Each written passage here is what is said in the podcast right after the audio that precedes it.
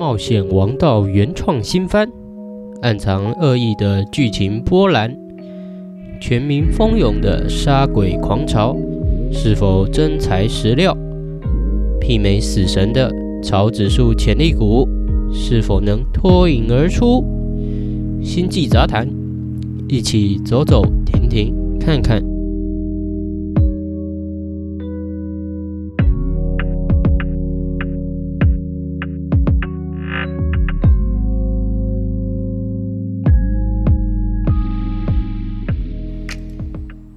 欢迎来到《星际杂谈》第二集，我是领航员 Mars。哦，哇，这一两个礼拜，嗯，整个感冒，妈的被妹妹传染。诶，你说吐槽，诶，在火星也能确诊，嗯，没办法，就还是会家庭传染嘛。靠，是我妹最近升国一啊，然后开始考那个段考，哦，都超在意那个分数的，一题都不能错，嗯，让我想到我小时候，我完全一模一样。哦，每一科都斤斤计较，然后哦，有一次数学好像计算题都错了，我直接崩溃，我跑到那个扫具间爆哭，我 我只有九十分了，哦，我妹现在就是那个状态，干，还蛮好笑，就是完全没有考虑过那些哦，可能平均七八十的人，哦，看你这样哭是什么心情对吧？可是也蛮好笑的，就是。毕竟那就是他的全部嘛，所以他自然也会想要全力投入，然后斤斤计较啊。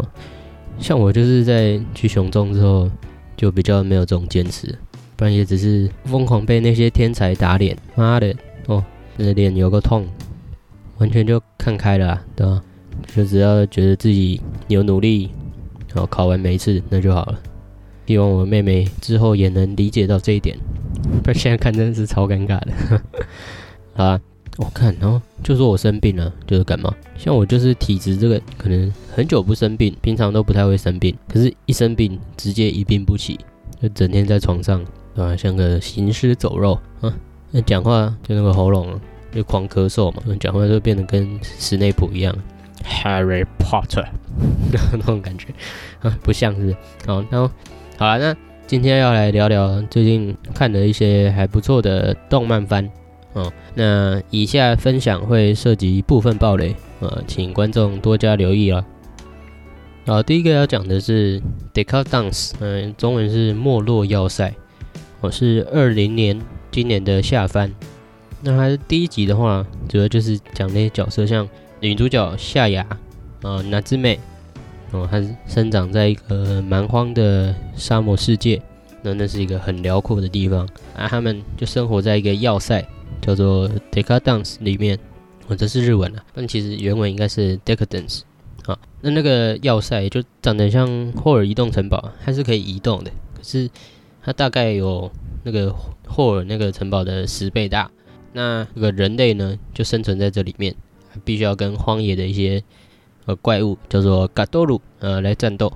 那为什么要跟他们战斗？就当然因为侵入嘛。可是这些怪物它的血液啊，可以被人类拿来做使用，作为一个能量来源，然后来运作这个要塞。嗯，就是这样的一个食物链。结果，呃，娜之妹的爸爸他在小时候就战斗身亡，所以他就自然很想要成为一个战斗员啊，然后为人类奉献，然后也为父亲报仇之类的。哦，但事与愿违啊！他在学校的表现展现不出一些战斗的才能，然后还会被同学耻笑，就说：“哎，你就是就是个打杂的啊！”然后就被分配到要塞的维修组，也认识了里面的组长这个迪木呃卡布拉基啊。那这个组长他你就是男主角啊，他平常不苟言笑，就是拿这边讲话他也爱理不理，呃，就有点热脸贴冷屁股的感觉。不过有个题外话，就是这个卡布拉吉，他长得超像三明治人的那个托米泽瓦，就那个整个形象都非常神似，所以我是看得很起劲，就有诶，呃，期待他会突然开始装傻，没有啦。那呃，有一次他们就修到一半，就突然嘎多鲁哦，这个怪物就出现了啊。那战斗组他们就出动要去迎战嘛，结果诶打不赢哦，甚至还波及到主角这个维修组这边。没想到这个卡布拉伊一个神操作哦，把这些战斗组救下来，还顺便砍爆几只怪，我超神！因为他们有一个战斗装置，是可以在就是怪物的周围飞来飞去，哦，还蛮酷的。然后运用一种铁叉，我可以射出去，然后跟怪物进行战斗。就这个卡布拉吉用的很熟能生巧的感哦。那这时候就是哦觉得嗯，这个男主角在藏哦哦，平常假装在维修。就跟那个《天龙八部》的扫地僧一样，深藏不露哦。结果砍一砍，发现出现了一只跟要塞一样大的超大型嘎多鲁啊！结果这个战斗组是整个束手无策。就这个要塞的首领啊，米纳托，就臭啊啊，跟那个四代火影的名字一样，嗯，也是米纳托阿库啊的那个米纳托。嗯，不要再偷渡 VTuber 了，嗯，很油啊。好，那他就说，哎，变形哦。然后要塞，要塞就是真的开始变形，哦，然后他就大量消耗这些嘎多鲁的血液。然后要塞头部啊，它原本有那个很像皇冠的东西，就其实发现它就是两个手掌啊。然后这个手掌就慢慢降下来，然后就合掌，哦，变成像《圣斗士星矢》那个冰河的曙光女神之宽恕的那个手势。呃，哇，那个全力输出，然后那个后面就手掌后面就有喷射孔，然后就全力这样。往前走下去，哦，然后再搭配那个主题曲啊，直接把那个巨型的嘎多鲁揍爆，这样一个搭配，然后就很热血，整个烧起来，哦，算有点想吐槽这个有点挫的攻击方式，对吧？就虽然它在里面可以飞，可以飞来飞去，但它这个世界观其实没有光速炮，哦，所以让这个庞大的要塞做出这种纯物理的攻击，也是蛮写实硬核的，哦。那看到这里就觉得，诶，一个热血王道的冒险守城故事就要这样展开了吗？嗯吗？哦哦，那各位就可能要先把眼镜收好，怕你等一下不小心把它跌破哦。好，那屌的地方、神的地方来了。呃，第二集一开始，我就好像在看另一部作品，然后就开始说，我这个世界的故事啊，呃，原来这是一个。人在人类文明发展很久以后的世界，不是什么虚构的魔幻世界。那这个世界上都布满了有毒气体，人类也被人工智慧的机器人取代。那他们就统治了世界。哦，跟骇客任务有九成像啊，对吧？骇客任务也是火星代理第五集的主题啊，小小提一下。好，那这些机器人为了做实验和提供这些小机器人娱乐。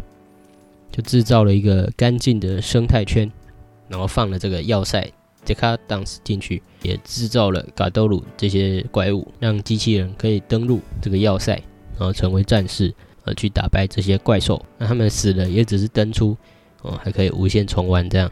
那打赢怪兽还有一些奖励啊什么，就真的跟个游戏一样。我才发现 Decadence 对这些机器人只是一个休闲娱乐哦，也呼应了那个 Decadence。就是这个英文的原意，就是指没落，对吧？就是指人类可能最后哦被机器人取代，而且这世界上仅存的人类呢，就在这个要塞的 Decadence 里面哦，也会被当做 NPC 啊奴隶来使用，被打爆就真的挂掉。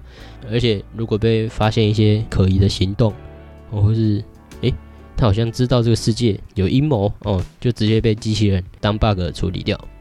然后这个男主角的卡布拉吉呢，其实也是机器人的一员。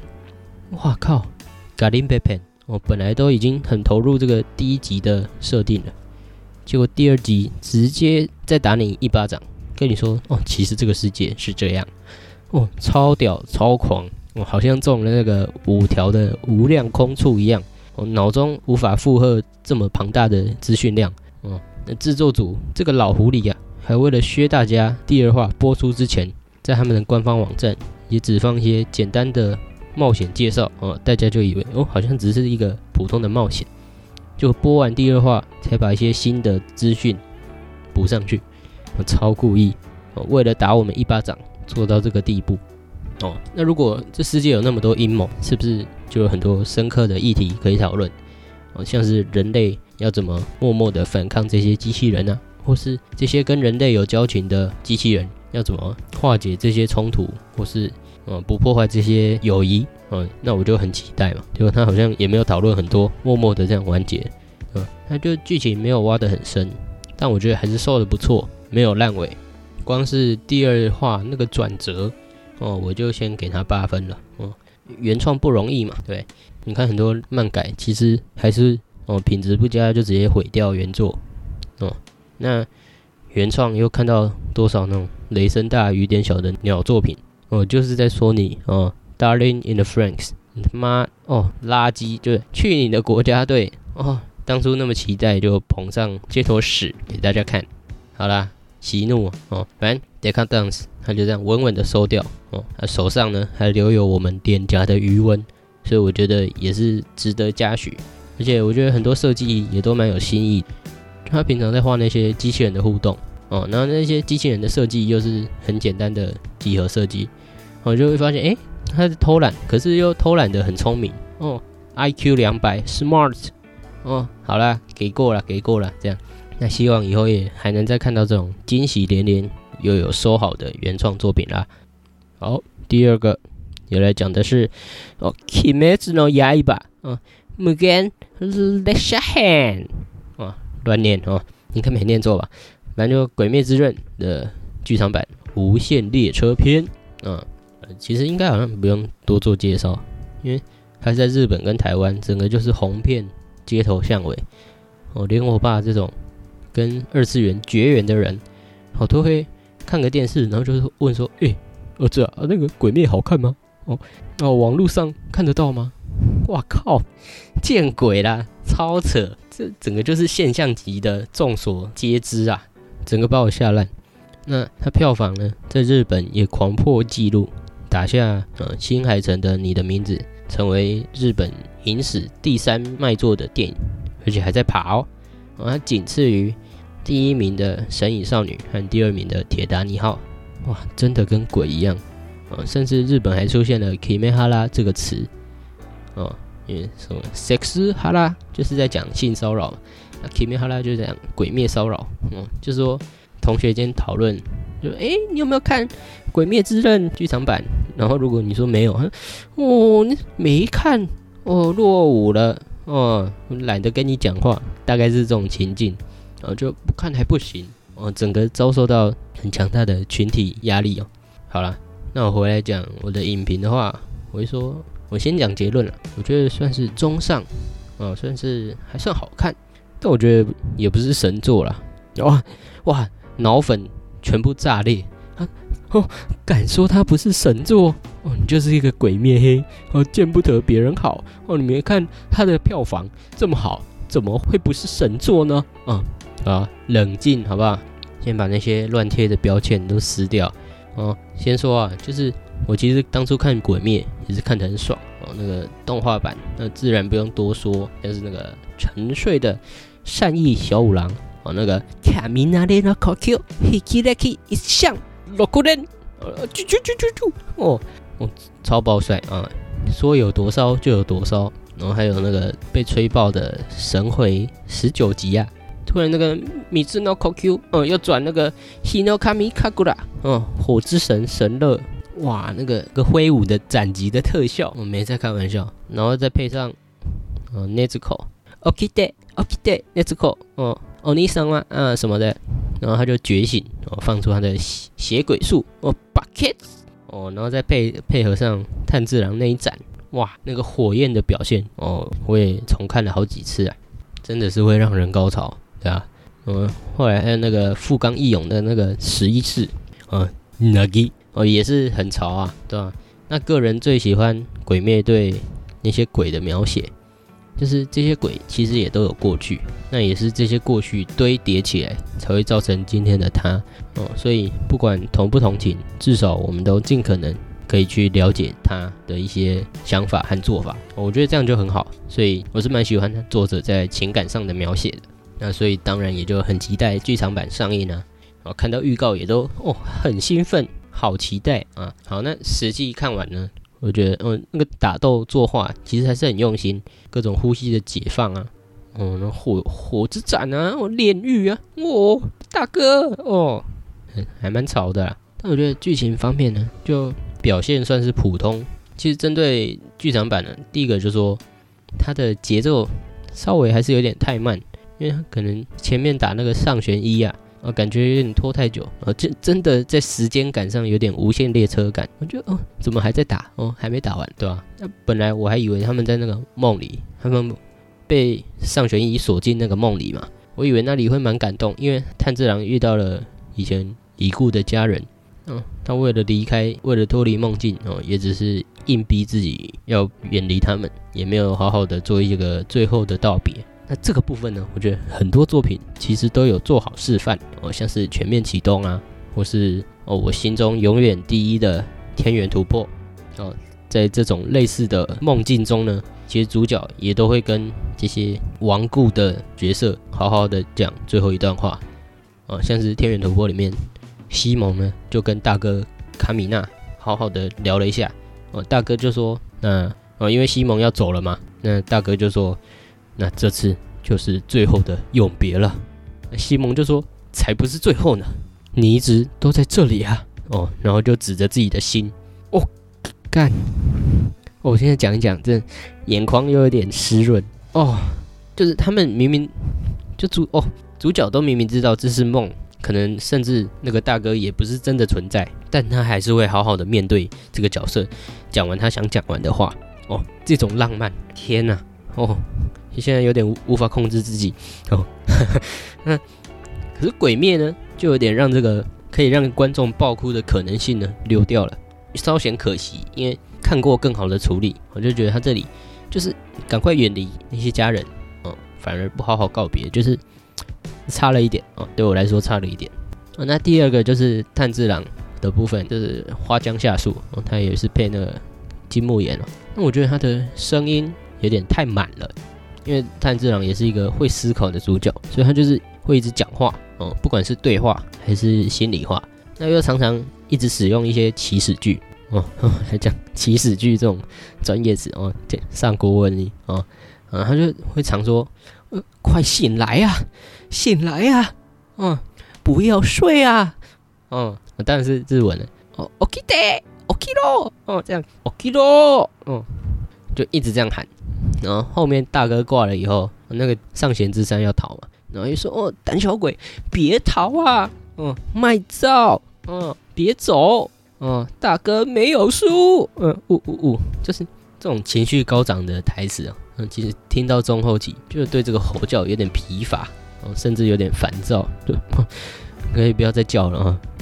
我我知道你很激动哦，可是对于一个剧场版来说，就这样的内容配置还是有点太满了。嗯，就说了那么多，我其实看到后来还是哭了。我靠哟啊！你评论成这样，那你在哭屁？那其实呢，我会哭也是因为我想到了天元突破的大哥。哦，沙小又是天元突破是是怎样啊？因为最后这个岩柱啊，炼狱大哥还是笑着离开人世的。哦，那我看到他那个笑容，就会想到，我干那个大哥卡米娜，他走的时候也是笑着离开。干哦哦，受不了，眼泪就掉下来。哦，整个是因为出戏，然后才有更多的情绪被影响，这样 对吧？那我觉得其实原著也尽力了。他们其实跟主角认识时间也蛮短的，就是这个剧场版才刚认识哦。那车上一认识，啊，下车就要生死道别，有时候就会让观众还来不及不舍嘛，就诶还不是很熟，嗯，他就挂掉，所以好像也还好这样。嗯，对，让我想到艾斯哦，同样是使用火焰，同样也是胸口被拳头开一个洞挂掉哦。至少我们阿拉巴斯坦篇就认识他了嘛，大家可能至少还是会不舍嘛。呃，干白痴哦，干嘛回头？不要回头哦，害老爹死掉，自己也挂掉，搞屁哦，有点生气，可是还是有点难过这样。但其实就结果来说，哦，这部剧场版还是成为了风潮嘛，完全无法否认，对不对？啊，至少我是觉得对全年龄向来说，就真的做得很好，就跟你的名字一样嘛，对吧？他也没有一些太残忍的剧情转折，对吧？不然我多希望我那个你的名字最后也只是擦肩而过，而没有相认，跟秒速五厘米一样哦，这种痛可能也才比较能让人刻骨铭心吧。所以我为胃口好像有一点被养大了。那我觉得有一个很屌是那个乔乔瑟夫 Joseph，就是伯恩那群人的旗下搞笑 YouTuber 哦，他有一句台词就是说什么，然后讲很中肯的话，然后他就说，嗯，鬼灭之刃啊，其实没有那么好看。哦，看超屌哦，敢讲这种逆风的话啊，敢对着这个票房讲这种话，我觉得很不错哦。希望我也可以成为这种勇于说出实话的评论家啊，至少在收到工商以前啊。喂，哦，那最后一个来讲，最近看的最满意哦，看的最爽的《咒术回战》，九九子开戦，哇，把它当压轴，太爽。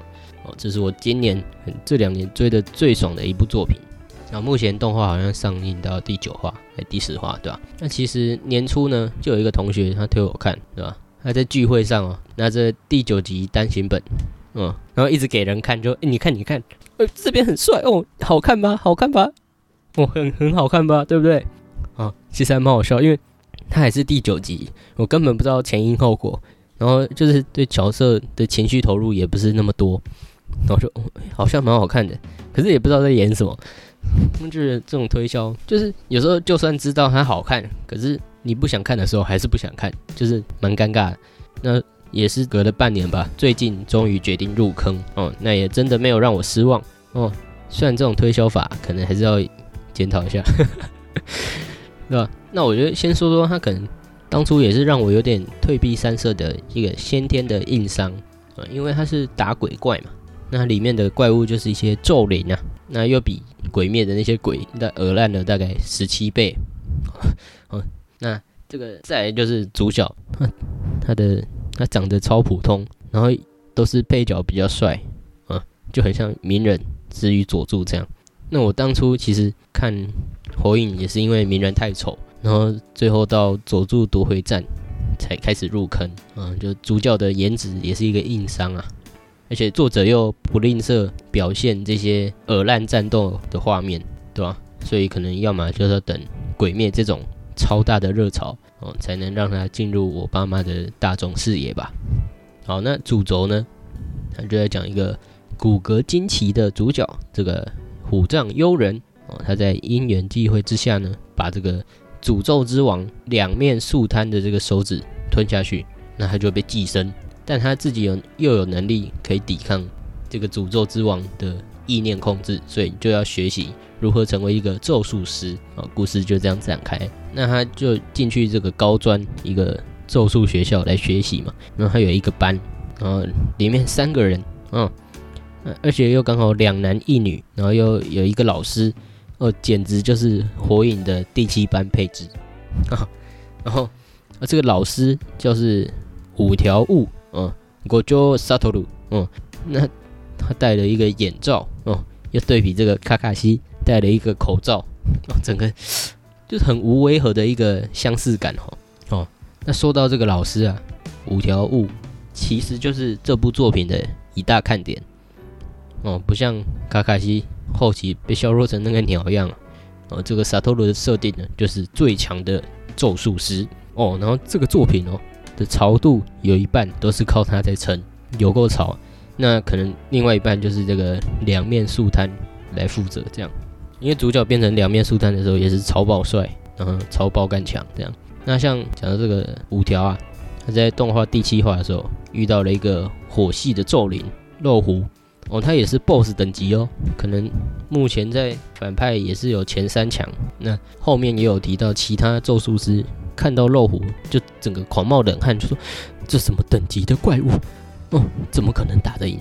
结果动画第七话就跑去单挑五条，结果直接被打烂，直接被压在地上打，想要在包厢内和你吃吃吃吃，超扯！那五条还一直调戏人家，就很很侵略，就屌虐。那这种他吊儿郎当，然后又是最强的设定，哦，就让我觉得很欲罢不能。那他强到就是反派，呃，设了一些计谋，想要打赢这些咒术师嘛。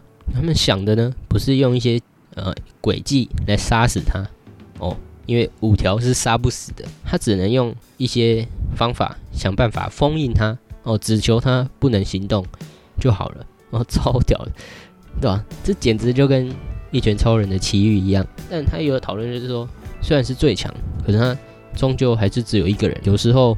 会分身乏力，哦，也有束手无策的时候，我觉得蛮棒的。那再来就说这个作品有什么优点？第一个就是不伪善，而且会思考的正派。哦。光这个就直接先格莱芬多先加五十分，因为我看过多少因为犹豫要不要杀人哦，而害这个朋友伙伴挂掉的那种扭捏的主角。哦，那看得头很痛，我看得很气。哦，像 Psycho Pass 或是钢弹系的。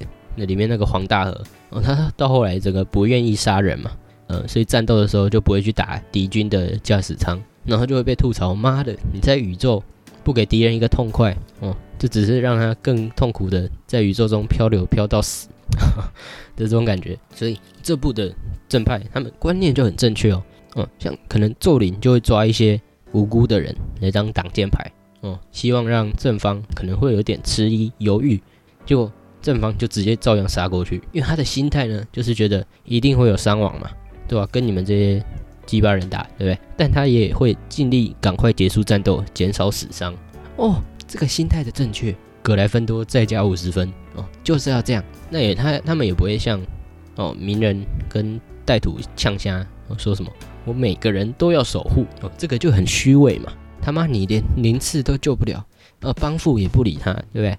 呃讲这什么大话，少天真了哦，别开玩笑了。对啊，你你还是要知道，诶，可能有些人还是守没办法守护，但你可以尽力的这种感觉。那当然主角还是会挣扎嘛。但他至少不会因为这样害自己挂掉，或是害队友挂掉。哦，这个我就觉得很棒了。因为每次看到那个这种剧情，真的很气啊，对吧？而且他们主角还会思考怎么战斗，哦，不是单靠一些气势硬打。哦，虽然我小时候很喜欢这种就靠气势、靠吼，哦，输出全靠吼的战斗，但现在看他们会用脑，也觉得蛮舒服的。对，那第二个呢，就是要讲有故事、有主张的反派。这个呢？我就再给史莱哲林加五十分。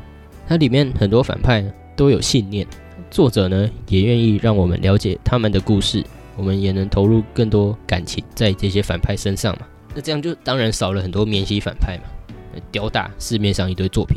所以我觉得这个就很感动。很多反派他终究如果没有他思考的一个逻辑，你就觉得哦，他只是为反而反，这个战斗就不够吸引人。那再来是他发便当，就是这个角色的死亡。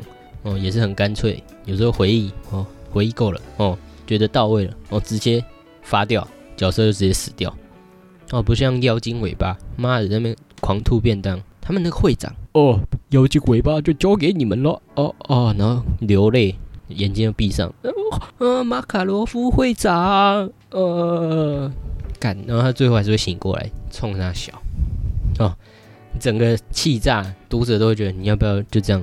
好好的永眠哦，不要再醒过来了，不要再欺骗我这个感情了，好不好？就是会那么气。那讲到妖精尾巴，他也是一堆免洗反派嘛，那结果太多了，那也打不死，然后也不会挂掉，那就变打不赢就加入主角这边，又会被作者冷落，嗯，就剧情又被分散掉，就觉得很可怜。嗯，可能大家会发现我对妖尾也是蛮气的。好，那咒术回战。它也有很酷的，就是一个很屌，就是久违的超指数战斗系统。哦，什么是超指数战斗系统？哦，这要讲到我们之前的潮作经典《Bleach》死神啦。哦，他们就是常常会讲一些很哲学的话，然后又放一些效果很屌的招。我觉得两个人好像不是在对话，哦，两个人各自都在讲各自的话。哦，其实对不上，可是你就觉得很屌，对，就是这种感觉。那咒术回战也有一种这种感觉，像他们的领域展开，哇靠，那个那他就会张开一个类似自己的结界，那就会有各自的特效或是效果，哇，那展开每次我整个人看到都会发霉，因为太湿了，太潮湿了，所以我觉得可能也会成为一个风潮，因为以前大家都在学那个火影的结印，哦，好火球之术或是千鸟，对不对？